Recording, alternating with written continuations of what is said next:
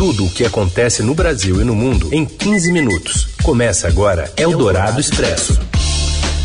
Olá, sejam todos bem-vindos a mais uma edição do Eldorado Expresso, sempre trazendo para você, aí na hora do seu almoço, as principais notícias do dia. Isso se você estiver nos ouvindo ao vivo pelo FM 107,3 da Eldorado, estiver com a gente por aplicativo ou no site da Rádio Eldorado. Mas para você que nos ouve em podcast, pode ser em qualquer horário. Eu sou Raíssen Abac e estes são os destaques da edição desta segunda, 24 de janeiro de 2022.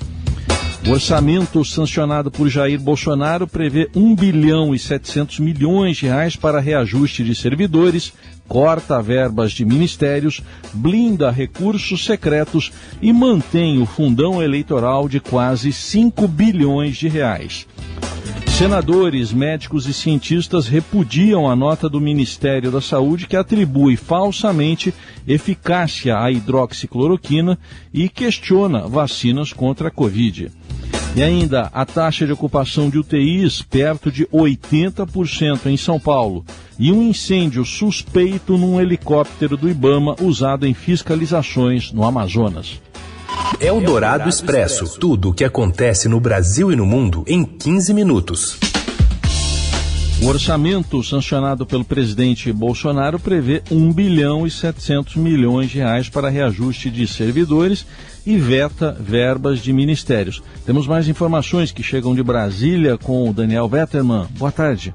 Olá, Heisen. O presidente Jair Bolsonaro sancionou o orçamento de 2022, dando aval para uma verba de 1 bilhão e 700 destinada a reajuste de servidores públicos. Essa verba foi negociada pelo presidente para atender policiais federais, uma categoria estratégica em ano eleitoral. A articulação causou reação de outras categorias e ainda promete dar trabalho para o governo nas próximas semanas.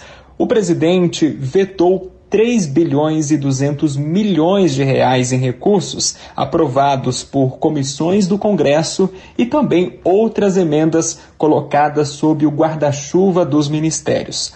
Por outro lado, blindou os recursos do orçamento secreto que superam 16 bilhões e sancionou o fundo eleitoral de 4 bilhões 960 milhões desse ano, mais que o dobro do destinado nas últimas campanhas eleitorais.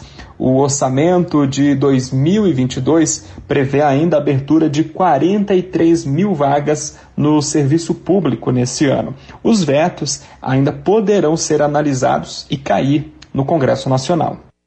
Eldorado Expresso.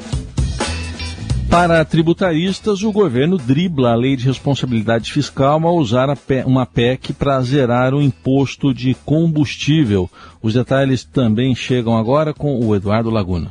O plano do presidente Jair Bolsonaro de zerar impostos dos combustíveis é polêmico por representar um drible na lei de responsabilidade fiscal.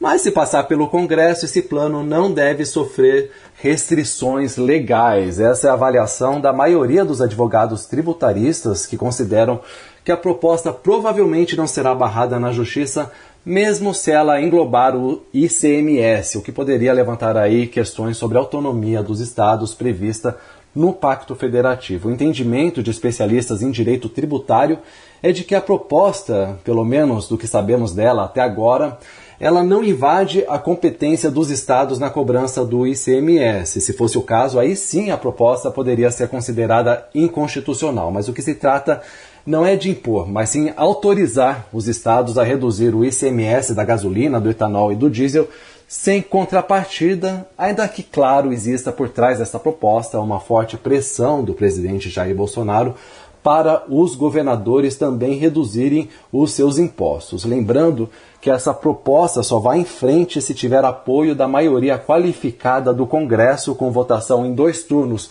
tanto na Câmara quanto no Senado, por se tratar aí de uma emenda à Constituição. Tudo porque o presidente Bolsonaro quer desonerar os combustíveis sem dar uma contrapartida, como exige a lei de responsabilidade fiscal. Ou seja, ele não pretende aumentar outros tributos para financiar a desoneração dos combustíveis, aliviando aí a pressão sobre a inflação, que está bem alta. Eldorado Expresso.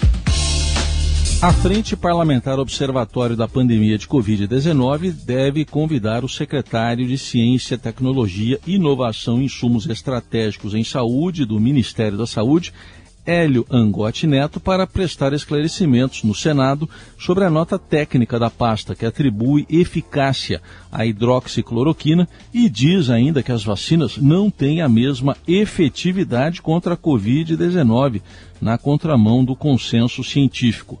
O documento assinado por Angote barra as diretrizes que contraindicam o kit Covid no tratamento ambulatorial e hospitalar da doença, aprovadas pela Comissão Nacional de Incorporação de Tecnologias no Sistema Único de Saúde.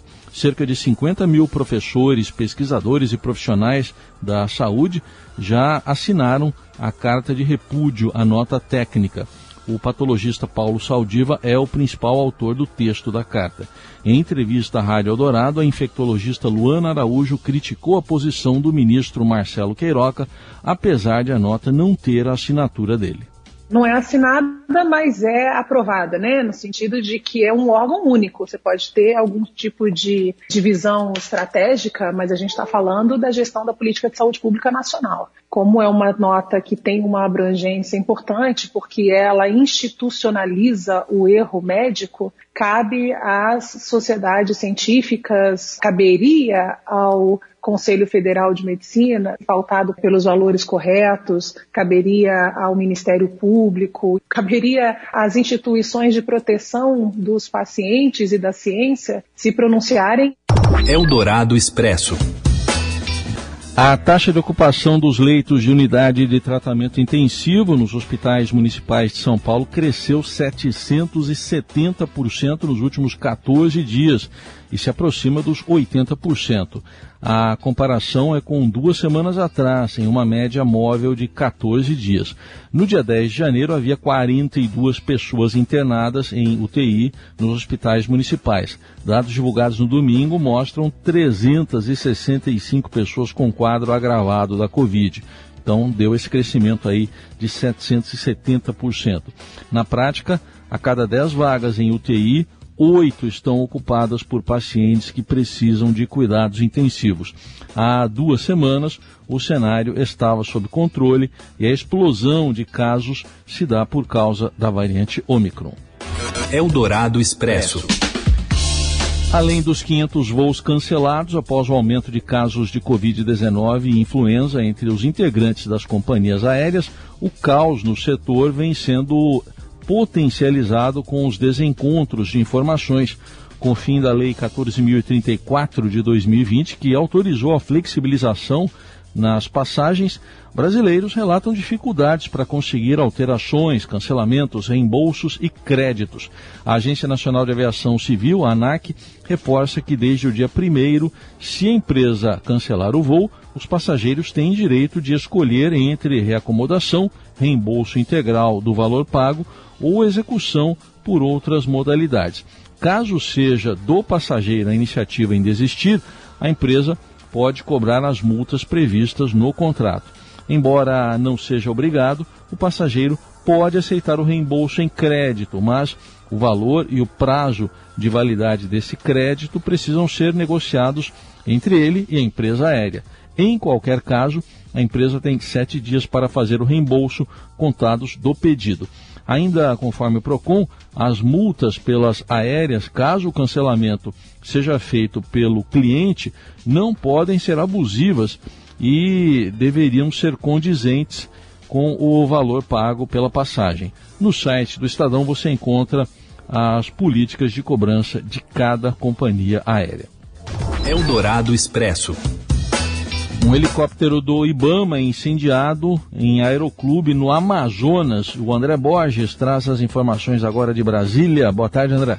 Boa tarde, Heisen e ouvintes da Rádio Dourado. A gente acompanha os desdobramentos desse ato criminoso que aconteceu ali no hangar da Secretaria de Segurança Pública de Manaus. As informações preliminares são de que dois homens entraram no hangar nesta madrugada e atiraram fogo no helicóptero do Ibama. Tentaram ainda colocar fogo numa segunda aeronave que foi só prejudicada parcialmente, mas não conseguiram incendiar o equipamento. Esses equipamentos eles são usados pelos servidores do IBAMA para fazer a fiscalização ambiental. Ainda não há informação sobre quem são as pessoas, isso está sendo investigado nesse momento. O IBAMA confirmou o que aconteceu, também está acompanhando os desdobramentos para poder se manifestar a respeito. A situação é bastante tensa entre os servidores que trabalham na unidade, porque estão indignados ali como é que alguém conseguiu, seriam duas pessoas, é, é o dado que a gente tem até o momento, como é que alguém conseguiu entrar dentro do hangar da Secretaria de Segurança Pública e tacar fogo nos helicópteros, né? A gente lembra que em novembro do ano passado, no Amazonas, ocorreram grandes operações ali da Polícia Federal em parceria com o IBAMA para queima de centenas de balsas de garimpo ilegal. Vamos acompanhar o desdobramento disso e a gente volta com mais informações. Eldorado Expresso. O governo dos Estados Unidos ordenou que as famílias de seus diplomatas na capital da Ucrânia, Kiev, deixem o país. Segundo informou o Departamento de Estado norte-americano neste domingo, a medida se deve a uma ameaça persistente de uma operação militar russa na Ucrânia.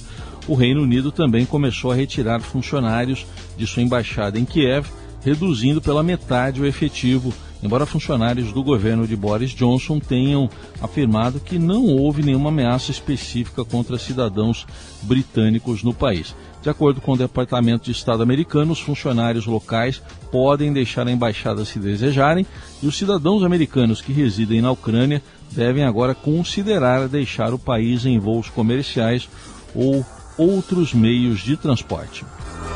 Eldorado Expresso. E agora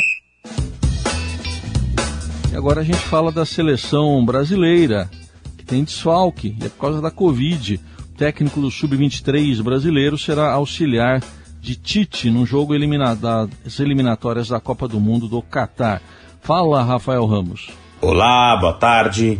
A seleção brasileira já começou a se reunir em Quito, no Equador, para o próximo jogo das eliminatórias da Copa do Mundo contra os donos da casa na quinta-feira, às 6 horas da tarde, no estádio Casablanca. A novidade é que, por causa da Covid-19, o técnico Tite não terá quatro auxiliares. A solução encontrada pela CBF então foi chamar o técnico André Jardine, campeão olímpico com o time sub-23, para ajudar Tite nesse confronto contra o Equador. O treinador não terá o atacante Neymar que ainda está machucado e por isso não foi convocado. O Brasil já está classificado para a Copa do Mundo do Catar. Invicto lidera as eliminatórias com 35 pontos. Por isso, o treinador usará essa partida contra o Equador e também o próximo confronto contra o Paraguai na terça-feira para fazer alguns testes de olho no Mundial do Catar. Eldorado Expresso. Cuidado, meu amigo, não vá se estrelar, não. Queira dar um passo mais largo que as pernas podem dar. Não se liga com um beijo. São Paulo abrigou e abraçou diversos gêneros musicais ao longo de sua história, e essa pluralidade sonora da capital está retratada no livro O Som de São Paulo, da editora Terreno Estranho, da jornalista Fabiana Caso. O livro aborda o período de 1967 a 85, com o início no tropicalismo, um movimento que juntou a poesia concretista de Augusto de Campos, os baianos Caetano Veloso, Gilberto Gil e Gal Costa, os paulistanos Sérgio Dias, Arnaldo Batista e Rita Lee, os Mutantes. A Fabiana Caso queria contar cenas da música brasileira de maneira leve e ao mesmo tempo homenagear os fanzines. A ideia era publicar algo que atendesse não apenas ao público nacional, mas também ao estrangeiro, sempre muito curioso e atento à música brasileira. Por isso o livro é bilíngue, português e inglês. E está à venda no Brasil e Reino Unido e em breve desembarca também em Portugal. Amanhã é aniversário de São Paulo, 468 anos, e a gente estará de volta com mais uma edição do Eldorado Expresso. Uma ótima segunda para você. Até amanhã.